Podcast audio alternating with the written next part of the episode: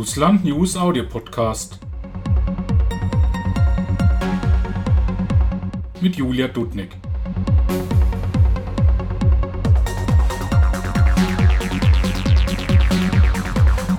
In unserer heutigen Podcast-Ausgabe erlebt ihr das ungeschnittene Interview von Julia mit dem Leiter der FDP-nahen Friedrich-Naumann-Stiftung für Russland, Julius von Freitag-Loringhofen. Thema waren die politischen Probleme zwischen dem Westen und Russland, Russlands Liberale und Alexei Nawalny. Hallo Herr von Freitag-Loringhofen. Äh, Sie haben vor dem Helsinki-Gipfel von Putin und Trump gemeint, das Ergebnis werde sich danach wie Putins Wunschliste lesen. Finden Sie, Sie haben das Recht, Recht behalten? Ähm, naja, also de, bei dem Putin-Trump-Beziehung passiert ja alles Mögliche Unerwartete auch. Das ist eben das Problem an Partnern wie Donald Trump, dass man bei ihm vor allem das Gefühl hat, dass er sehr stark von seiner eigenen Persönlichkeit getrieben Entscheidungen trifft und oft sehr kurzfristig. Und ähm, zwar nach dem Gipfel selber sah das aus wie eine Wunschliste, weil im Grunde es waren lauter Bemühungen, ähm, die Beziehung zu verbessern und man hat ähm, nicht gehört, dass es irgendwie, weiß ich nicht, Kritik oder dergleichen gab, aber direkt danach war offenbar die innenpolitische Lage in Amerika so stark äh, äh, misstrauisch gegenüber Donald Trump, dass sogar gefragt wurde, dass sie seine Protokolle und die Dolmetscher befragen wollten, ob er nicht vielleicht doch irgendwas Geheimes, Schlimmes mit Putin besprochen hat. Ähm, aber jetzt zeigt sich natürlich wieder was ganz anderes, weil jetzt sind wieder ein paar Wochen vergangen und ähm, jetzt scheint es so, dass äh, bald die nächste Sanktionswelle aus Amerika gegenüber Russland kommt. Und die Meinungen über Trump sind äh, total verschieden, auch in Russland und unter Russland-Experten. So zum Beispiel Alexander Ra meinte in einem Interview zu mir, die Russen könnten mit Trump als Geschäftsmann gute Deals machen und Kai Ehlers hingegen hält Trump für zu unzuverlässig. Wie würden Sie sich bei dieser Einschätzung bei Person Trump anschließen? Also, ich ehrlich gesagt würde nicht gerne Geschäfte mit Donald Trump machen. Und zwar, weil der Mann einen offensichtlich ähm, sehr, sehr ausgeprägten äh, äh, Narzissmus hat und er gleichzeitig auch eine Geschichte hat von Deals, bei dem er versucht hat, auch teilweise mit äh, halblegalen Methoden seine Verhandlungspartner über den Tisch zu ziehen und auch im Nachhinein äh, vereinbarte Beträge nicht zu bezahlen. Seine, ähm, das hatte er sowohl schon beim Häuserbau in New York vor 20 Jahren gezeigt, äh, wie er das bis, bis, bis heute weitermacht. Also ich hätte keinen Spaß an den Deals mit, mit Donald Trump und ich hoffe, dass ich dem Mann niemals ähm, äh, irgendwas schuldig bin oder eher mir und dass ich mit dem tatsächlich was äh, machen müsste. Sie haben gerade das Thema Wirtschaftskrieg angesprochen und jetzt äh, spricht man von der neuen Sanktionswelle zwischen den USA und Russland. Und äh, die Frage ist, äh, äh, wie hängt es von Donald Trump persönlich an oder welche Rolle spielt sein Umfeld dabei? Also wieder mal, es ist eine gewisse Unberechenbarkeit dabei. Ich meine, ich kenne die klassische Geschichte. Normalerweise äh, wird es äh, kenne ich das in Russland oft so dargestellt, im russischen Fernsehen, dass es eigentlich Donald Trump eine positive Beziehung will mit äh, Russland, ähm, aber dass praktisch seine eigenen, ähm, sein eigener Apparat und seine eigenen Eliten ähm, äh, ihm das nicht erlauben. Aber gleichzeitig sehen wir, und ich glaube, diese, das ist Teil der Geschichte, weil ähm, der praktisch der Apparat, der Sicherheitsapparat in Amerika und auch ähm, der Großteil der Medien, auch die, die den Trump nahestehen, sehr kritisch gegenüber dem sind, was praktisch aus Russland kommt. Gerade der äh, Fall Skripal war natürlich jetzt der Auslöser der letzten ähm, Sanktionswelle. Ähm, ist natürlich ein Fall, der wird hoch emotional ähm, äh, aufgekocht, dass da eben ehemalige ein ehemaliger KGB-Agent äh, vergiftet wird und das dann praktisch äh, das auf, auf, auf dem Boden, auf britischen Boden passiert und dann die ganze Verfolgung der Details. Ich kenne mich da in den Details auch nicht zu genau aus, aber das sind natürlich, wird sehr emotional gesehen und da scheint der amerikanische Sicherheitsapparat überzeugt zu sein, dass das aus Russland kam. Und deswegen ähm, scheint es so, als könnte Donald Trump auch gar nichts anderes machen. Aber gleichzeitig haben wir bei Donald Trump eben auch schon erlebt, dass er praktisch gegenüber Partnern sehr freundliche Angebote macht und plötzlich zuschlägt mit unheimlicher Gewalt, wenn er das Gefühl hat, dass irgendwas nicht nach seinem Weg geht. Das ist nämlich jetzt gerade das Beispiel mit, der, mit den Türkei-Sanktionen. Ähm, das heißt, ähm, ich wäre mir nicht so sicher, äh, zu sagen, es sind nur die, die, der, der, der amerikanische Sicherheitsapparat, der keine gute Beziehung mit Russland will. Ich glaube, Donald Trump ist ernsthaft unberechenbar. Russische Kommentatoren sehen die deutsche Bindung an die USA und die europäische Bindung an die USA eher als Fessel einer unabhängigen Politik. Was ist Ihre Auffassung dazu? Also meine Auffassung dazu ist, dass ähm, das Wichtigste an Außenpolitik ist, dass man berechenbar ist. Äh, das Wichtigste an Außenpolitik ist, dass man versucht, gemeinsam mit anderen Staaten eine Frieden, friedliche äh, äh, Beziehungen aufbauen zu können und zu verhindern, dass äh, wieder Krieg entsteht. Das ist das klassische deutsche Dogma, ähm, dass nie wieder äh, etwas passiert wie im 20. Jahrhundert, also weder wie im Ersten noch wie im Zweiten Weltkrieg. Und ich als Liberaler glaube, dass das eines der wichtigsten Dinge, um das zu verhindern, ist, dass man versucht, internationales Recht durchzusetzen, dass man versucht, konsistent berechenbar und klar ähm, sich auf die Seite des internationalen Rechts zu stellen und dass ein Zeichen von Stabilität Rechtsstaatlichkeit ist, ein Zeichen von äh, Stabilität in, im Rahmen der Rechtsstaatlichkeit der Schutz von Menschenrechten, der Schutz von Minderheitenrechten, die äh, äh politische Beteiligung aller Gruppen der Bevölkerung in dem, was wir Demokratie nennen. Es kann, auch, es kann auch eine andere Form sein, aber dass so möglichst praktisch Stabilität dadurch entsteht, dass es eine breite Beteiligung an Prozessen gibt. Und in dem Zusammenhang Amerika traditionell, steht auch für die Werte. Ich würde sagen, dass Russland auch lange Zeit, äh, seit den 90er Jahren, äh, sich für diese, für diese gleichen Werte ähm, offen ausgesprochen hat. Wladimir Putin hat auch mal gesagt, dass er eine Diktatur des Rechts in, in Russland haben will.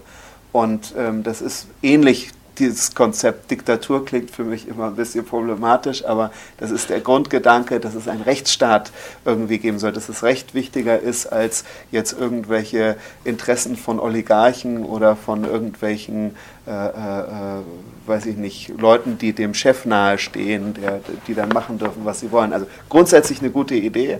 Ähm, und in diesem Werteeinstellung, um praktisch Frieden herzustellen, ist natürlich Amerika in den letzten Jahrzehnten ein ganz, ganz äh, entscheidender Akteur gewesen. Wenn sich Amerika aber von diesen Werten verabschieden sollte, dann ist es mit der Freundschaft, sehe ich das mit der Freundschaft nicht äh, auf ewig. Für mich ist das Entscheidende, dass man gemeinsam mit, mit, mit, mit, diesem, mit dem Einsatz für Völkerrecht und Menschenrechten versucht, Frieden herzustellen. Und ähm, in der Beziehung ist die Beziehung mit Amerika äh, bisher noch nicht äh, vollkommen in Frage gestellt. Und es gibt auch Situationen in den internationalen Beziehungen, wo es danach aussieht, dass die Länder, äh, ich meine Europa und Russland, europäische Staaten, kooperieren möchten, wie zum Beispiel Iran oder vielleicht auch Syrien. Und da kann man auch diese Werteeinstellungen irgendwie rauslassen, damit man etwas äh, also rationell bekommt. Äh, finden Sie es gut? Also ich finde, man sollte die Werte nie rauslassen. Weil auch, ich glaube, die Idee der Ostpolitik, die die Entspannung gebracht hat äh, zwischen Sowjetunion und dem Westen, ähm, die praktisch mit Willy Brandt und äh, Großen und, und Walter Scheel und dann später fortgesetzt auch von, von Hans-Dietrich Genscher wurde und Helmut Kohl letzten Endes auch, war eine Politik, die zwar auf Entspannung und Dialog gesetzt hat, aber mit klaren Werten. Ähm, ohne klare Werte hätte es niemals das Helsinki-Protokoll von 1974 gegeben. Die Sowjetunion war damals nicht besonders begeistert von der Idee, dass man allgemeingültige Menschenrechte anerkennt, waren aber bereit dazu innerhalb dieses, Wert, dieses Dialogprozesses. Also das heißt, ich finde, man darf das nie, ähm, Werte sollte man niemals ausklammern, weil dann gibt man seine Identität auf.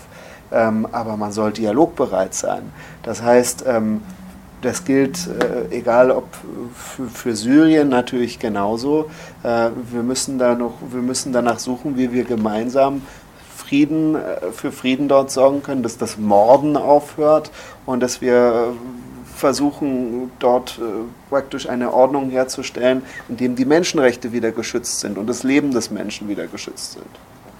Am Samstag traf sich Russlands Präsident Putin mit der deutschen Bundeskanzlerin Merkel und äh, äh, Sie haben auch das Thema Nord Stream 2 Pipeline besprochen. Was ist Ihre Meinung zu dem Projekt? Bringt es beiden Ländern Vorteile oder sehen Sie es kritisch, wie zum Beispiel manche Politiker von CDU oder Grünen? Ja, also ich, es ist eine große Diskussion um Nord Stream 2 natürlich im Gange. Ähm, ich persönlich bin da äh, fast befangen. Grundsätzlich, ich habe nämlich früher ähm, auch gearbeitet als Berater für ähm, praktisch die, die, die, die, die praktisch versucht hat, genau den Beteiligten am Konsortium zu erklären, wie europäische Politik funktioniert. Und ich konnte das auch nur deswegen machen, weil ich ähm, grundsätzlich davon überzeugt bin, dass, dass solche Projekte ähm, zur äh, engeren Wirtschaftsverflechtung führen, was prinzipiell positiv ist. Ähm, also ich habe prinzipiell keine nichts Negatives gegenüber Nord Stream 2 zu sagen, finde es aber auch wichtig, dass Angela Merkel ähm, dabei natürlich auch betont, dass es ähm, nicht äh, irrelevant ist, wie, wie viel Gas weiter die, durch die Ukraine äh, fließt, dass praktisch nicht Deutschland zu dem Akteur wird, der äh, praktisch über die Nachbarn, die zwischen Russland und Deutschland sind, hinweg ähm, Entscheidungen trifft, sondern dass man auch deren Interessen mit einbezieht. Und es ist natürlich auch wichtig, dass das Ganze irgendwie äh, nicht das Vertrauen zu anderen Ländern zerstört. Ja, also das ist praktisch, wir haben aus unserer Geschichte die, die äh, einmal eine schreckliche Beziehung zwischen Deutschen und Russen, nämlich mit dem Hitler-Stalin-Pakt oder Molotow-Ribbentrop-Pakt, wie man ihn nennen will, ähm, weil dort man zu, zu, zweit alle Länder dazwischen untereinander aufgeteilt hat und damit den Zweiten Weltkrieg im Grunde 1939 begonnen hat. Und das ist natürlich etwas, was wir nie, nie wieder haben wollen. Deswegen ist es, finde ich, auch richtig, dass man auch bei Nord Stream 2, und das hat das Konsortium auch gemacht grundsätzlich, immer schaut, die Interessen der anderen Staaten, die dazwischen sind, auch mit einzubeziehen. Aber grundsätzlich habe ich nichts dagegen. Polen und die Ukraine sind doch auf jeden Fall äh, gegen diesem Projekt und sie sagen, es äh, schädigt ihre Interessen. Wie kann man die Situation irgendwie äh, also eben unter, unterschiedlich. Für die Ukrainer ist das äh, Entscheidende, dass für sie einfach sehr viel Geld ausfällt, weil wenn das Geld nicht mehr durch die Ukraine geleitet wird, dann sinken die Transitgebühren, die sie ja. normalerweise verdienen. Und da deswegen hat sich auch die Bundeskanzlerin zumindest offiziell dafür eingesetzt, dass äh, ähm, sie mit äh, Wladimir Putin bespricht, dass ein Teil des Gases weiter durch die Ukraine fließen soll, damit die eben nicht komplett ausfallen. Und bei Polen ist, glaube ich, die entscheidende Frage der EU-Binnenmarkt für Energie. Solange ähm, für die Polen klar ist, dass dieses gleiche Gas im Falle einer Krise eben auch direkt wieder in den Osten fließen kann und damit Polen mitversorgen kann, dann versteht man auch in Polen, dass es ihnen eigentlich mehr Energiesicherheit bringt, als eine Bedrohung ist. Und die Russlandpolitik der FDP ist immer wieder umstritten, auch vor der Bundestagswahl und momentan Herr Kubicki möchte zum Beispiel die Russland-Sanktionen beenden, ist aber dabei gescheitert. Was ist Ihre Meinung zu diesen Sanktionen? Müs müsste man sie irgendwie überdenken? Also man muss natürlich auch differenzieren.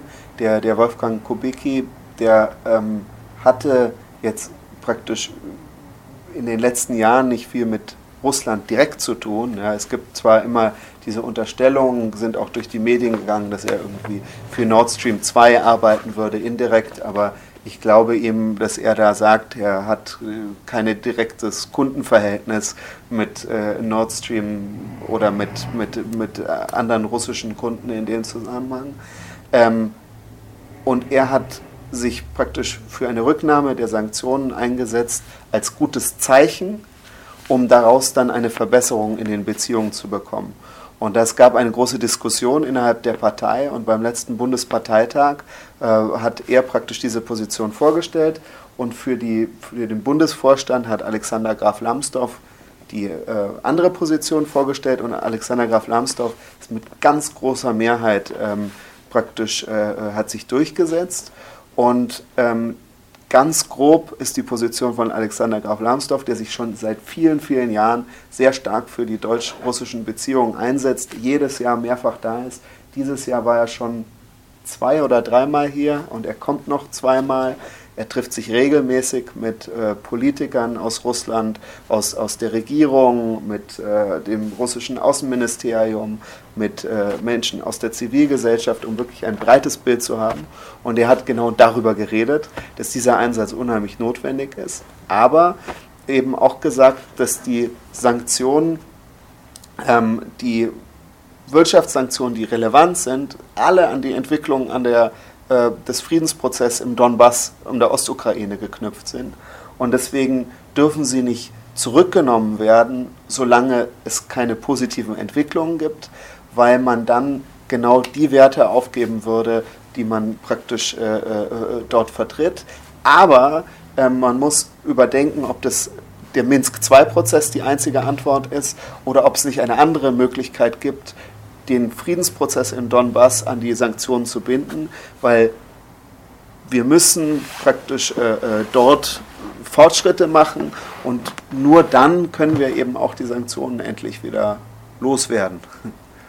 Und äh, vor der Bundestagswahl hat sich auch, auch Herr Lindner ausgesprochen äh, für die Anerkennung der Krim als Bestandteil Russlands.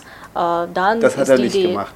Ja, und erklären Sie bitte. Ja, nee, und zwar, er hat gesagt, man müsse, ähm, er hat nicht gesagt, äh, er wollte nicht die, die Krim anerkennen als äh, Teil Russlands, sondern er hat gesagt, man müsse die Krim-Frage einfrieren, weil, die, weil, die, weil wir da uns nicht einig sind, weil eben für Deutschland die Krim annektiert ist und für Russland ähm, sie Teil von Russland ist. Und weil wir dieses Problem nicht lösen können, müssen wir sie einfrieren, um über andere Sachen reden zu können.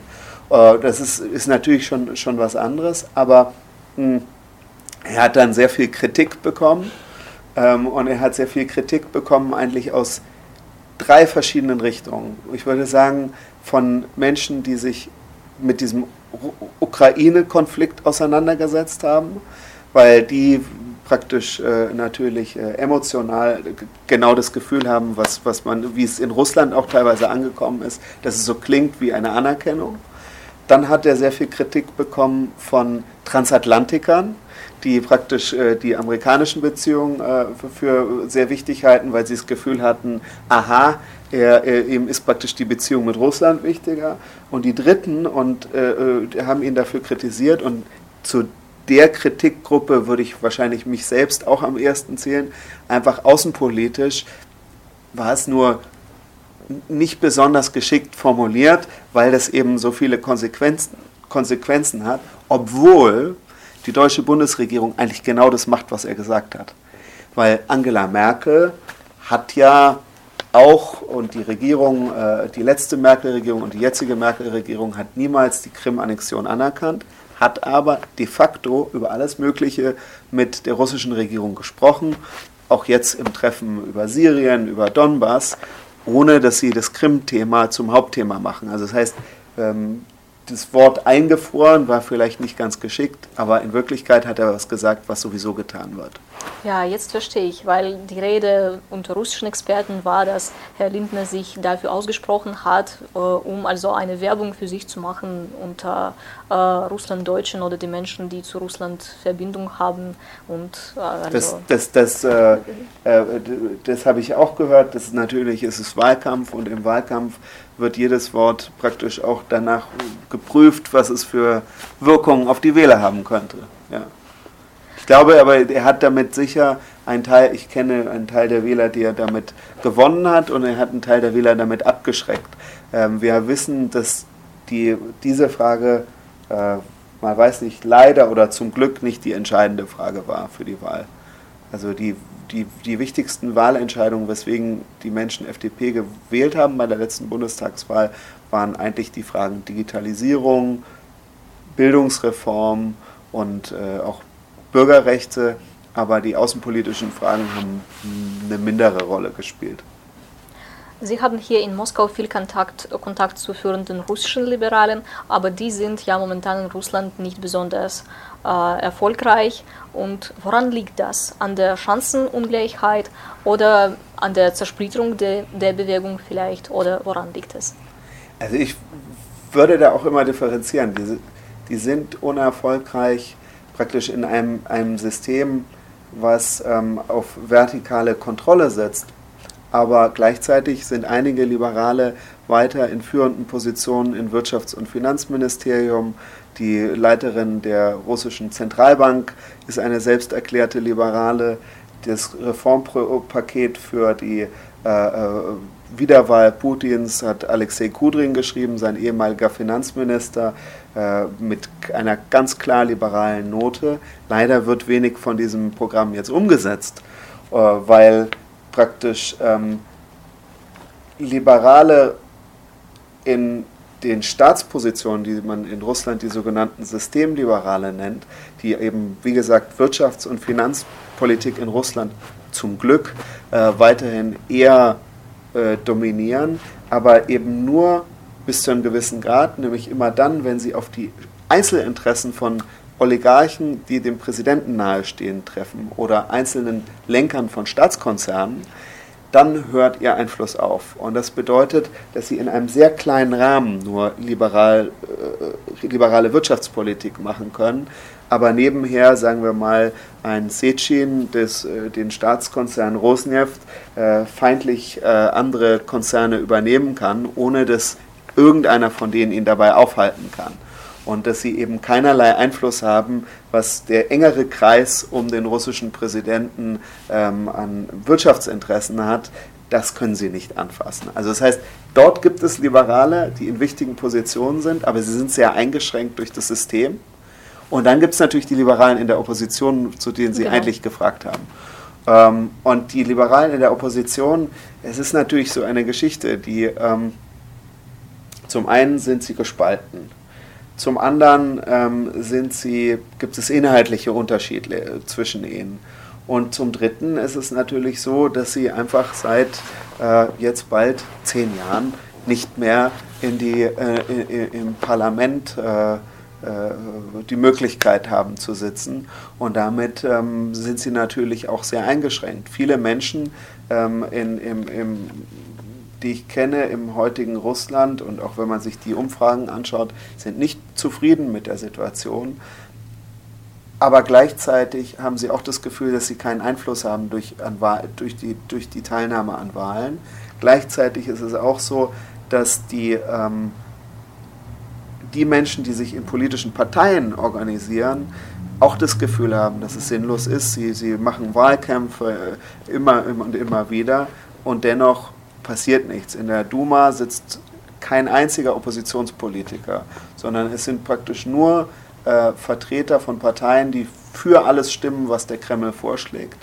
Und da ist es natürlich, gibt es eine gewisse Deillusionierung. Ich sehe das auch bei vielen äh, Menschen, die ich, die ich kenne, dass sie einfach sagen, es lohnt sich nicht, Politik lohnt sich nicht, lass uns lieber was anderes machen.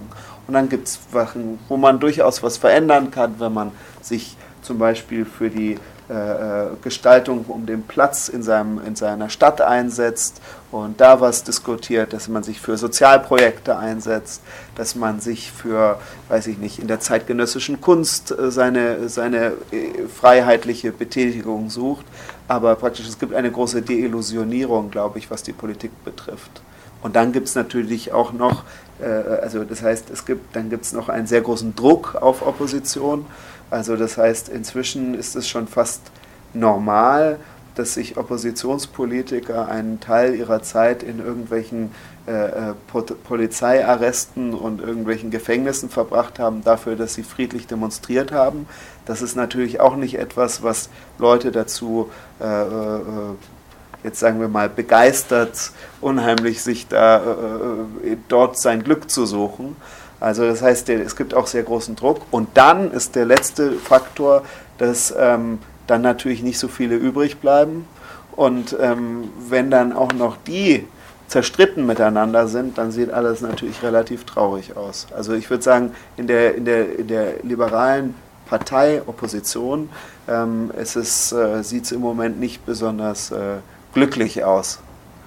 Jetzt ist aber die Zeit, wo man im Internet äh, also verschiedene Möglichkeiten nutzen kann und gerade das könnte den Liberalen Vorteile bringen, denn sie sind äh, vom TV nicht mehr so abhängig. Äh, warum nutzen sie das nicht so erfolgreich oder was ist das Problem dabei? Ja, also ich meine, das ist jeder, gerade jeder, für die Jugendlichen. Jeder, jeder nach seinem Talent natürlich. Es gibt äh, also ich meine, Sie haben ja gerade genau das Problem genannt, was Sie haben. Sie haben keinen Zugang zum oder kaum Zugang zum Staatsfernsehen. Es gibt einzelne Liberale, die eingeladen werden im Staatsfernsehen ähm, und ich darf auch äh, manchmal, ich hatte auch gerade wieder eine Einladung in, in, in dem ersten Kanal bei einer Talkshow zu sprechen, aber ich hatte keine Zeit. Aber ich habe ein paar, paar Mal schon teilgenommen, weil ähm, ich denke, es wichtig ist, wenn man diese Bühne kriegt, in einer Live-Talkshow äh, praktisch teilzunehmen ähm, dass man dort sprechen kann. Aber dort ist es auch so, das hatte ich eben auch schon erlebt, dass eben ähm, gewusst, bewusst geschaut wird, bestimmte Menschen dürfen dort nicht kommen. Also ich darf da kommen, weil ich ein äh, äh, praktisch ein, ein, ein Ausländer, ein ausländischer, freundlicher Liberaler bin, der nicht zu radikal ist und der gleichzeitig auch ähm, praktisch äh, einen starken Akzent hat. Ich werde da nicht äh, praktisch den Großteil der russischen Bevölkerung zum Liberalismus äh, äh bringen. Ähm, aber andere, mit denen ich teilweise eingeladen war in die Talkshow, die wurden dann plötzlich ausgeladen, weil die eben äh, sehr starke ähm, Positionen haben und sehr scharf argumentieren können was mir sprachlich schwer, schon, schon schwer fällt. Das heißt, die haben nicht den Zugang zum Fernsehen. Und das stimmt, jetzt mit den neuen Medien gibt es natürlich da neue Möglichkeiten. Das merkt man auch ganz stark. Es gibt unheimlich viele, äh, ein, ein, ein Boom an neuen YouTubern. Äh, YouTube ist etwas, das kennt man in Deutschland gar nicht als politisches Medium. Ich glaube, in Deutschland ist äh, YouTube immer noch für die meisten sowas Lifestyle, äh, irgendwelche man sagt Influencer, aber es geht meistens um das Marketing von irgendwie Make-up oder sowas. Ähm, und dass das was politisch Relevantes haben kann, kennt man nicht. Und in, in, in Russland ist es so, es, äh, da gibt es einen richtigen Boom. Ähm, ich habe gerade äh, einen solchen, auch ein Interview bei so einem äh, YouTube-Blogger äh, ähm, gegeben. Der hat jetzt auch schon über 100.000 ähm, äh, Mitglieder und er hat auch nur ein kleines Studium, äh, Studio in seiner Wohnung ähm, und, und hat unheimlich viele Zuschauer. natürlich der bekannteste ist natürlich der Oppositionspolitiker Alexei Nawalny, der eben sehr erfolgreich produziert diese Videos über Korruption in Russland und auch seinen eigenen Videoblog macht, relativ ironisch und damit auch äh, teilweise Millionen erreicht. Aber ähm, darüber müssen wir wahrscheinlich noch diskutieren, inwieweit Alexei Nawalny ein Liberaler ist. Ja, ja, genau. Seine Figur ist in Russland sehr umstritten und für manche ist er ein echter Liberal, Oppositioneller äh, und so weiter. Aber für die anderen ist er oder gilt er als Nationalist und Populist. Und die Frage ist, äh, also, was ist Ihre Auffass Auffassung dazu? Also, eben ich will mich ja nicht in die russische Politik ein, einmischen, weil unsere Position als, als äh, liberale Stiftung, als Friedrich-Naumann-Stiftung, und ich bin gleichzeitig übrigens auch der Vorsitzende der Ortsgruppe Moskau der FDP. Wow. Die gibt es nämlich auch. Ähm, aber, aber vor allem eben als liberale Stiftung wollen wir uns ja nicht dafür einsetzen, äh, wollen wir uns für Werte einsetzen. Das heißt, wir organisieren Diskussionen und, und Veranstaltungen, wo über Werte diskutiert wird. Und ähm, wenn ich mir das anschaue, dann bin ich natürlich persönlich sehr kritisch auch gegenüber Alexei Nawalny, weil für mich ist es schwierig, ihn als Liberalen zu sehen, wenn er selbst seine Partei und seine Bewegung so vertikal steuert, wie das eigentlich immer Wladimir Putin und seinem Staat vorgeworfen wird. Das heißt, es scheint nur einen Spitzenpolitiker zu geben und alle anderen sind entweder für ihn oder gegen ihn, aber es gibt ähm, wenig inhaltliche Diskussion, wofür, äh, in welche Richtung soll es denn gehen. Also das ist etwas, was ich praktisch sehr kritisch sehe. Das gefällt mir an, an Alexei Nawalny nicht besonders. Dann das Zweite ist, was mir nicht besonders gefällt, ist, dass der eben Menschen aus dem Kaukasus als Kakerlaken bezeichnet hat und dass er selbst sich an Ruski Marsch äh, beteiligt hat, irgendwann dann auch nicht mehr. Davon hat er irgendwann Abstand genommen, erst vorsichtiger und inzwischen eindeutiger. Aber äh, Ruski Marsch ist im Grunde das gleiche wie Pegida in Deutschland. Das sind praktisch Demonstrationen gegen zu viele Ausländer im Land. Und ähm, das finde ich auch problematisch. Das passt auch nicht zu einem ähm, kosmopolitischen, liberalen äh, Weltbild. Und dann finde ich problematisch, äh, bei der letzten Wahl gab es eine Analyse seiner Agenda, was er wirtschaftspolitisch vorschlägt für die Präsidentschaftswahl. Und das klang sehr ähnlich populistisch, wie übrigens auch was Wladimir Putin im Wahlprogramm hatte, nämlich mehr oder weniger, wir werden die Renten verdoppeln, die Gehälter von den Staatsangehörigen, äh, von allen Staatsangestellten werden steigen und äh, wir werden dies und das und das, diese Geschenke, diese Geschenke, diese Geschenke, aber nirgends wurde gesagt, wie das bezahlt wird. Und Putin bei Alex, hat übrigens kein ja. Wahlprogramm. Wie? Putin hatte kein Wahlprogramm. Ja, aber er hat, er hat in seiner, er hatte kein Wahlprogramm, aber er hat in seinem berühmten Interview hat er gesagt, praktisch es war wie ein Wahlprogramm ja. im Grunde. Hat er versprochen, was er tun wird, wenn er praktisch wiedergewählt wird oder was er für die nächsten Jahre vorhat. Und das war teilweise sehr ähnlich. Ähm, Entschuldigung, nein, und ähm, bei, bei Nawalny war es eben auch interessant, dass er diese Versprechung gemacht hat. Und dann hat er etwas gesagt, was für mich auch nicht besonders liberal klingt. Nämlich in diesem Programm stand dann drin, dass er die unrechtmäßigen Privatisierungen der 90er Jahre rückgängig machen will. Und wenn, in dem Moment, in dem man sagt, man will unrechtmäßige Privatisierung der Vergangenheit rückgängig machen, äh, macht man natürlich eine Box der Pandora auf.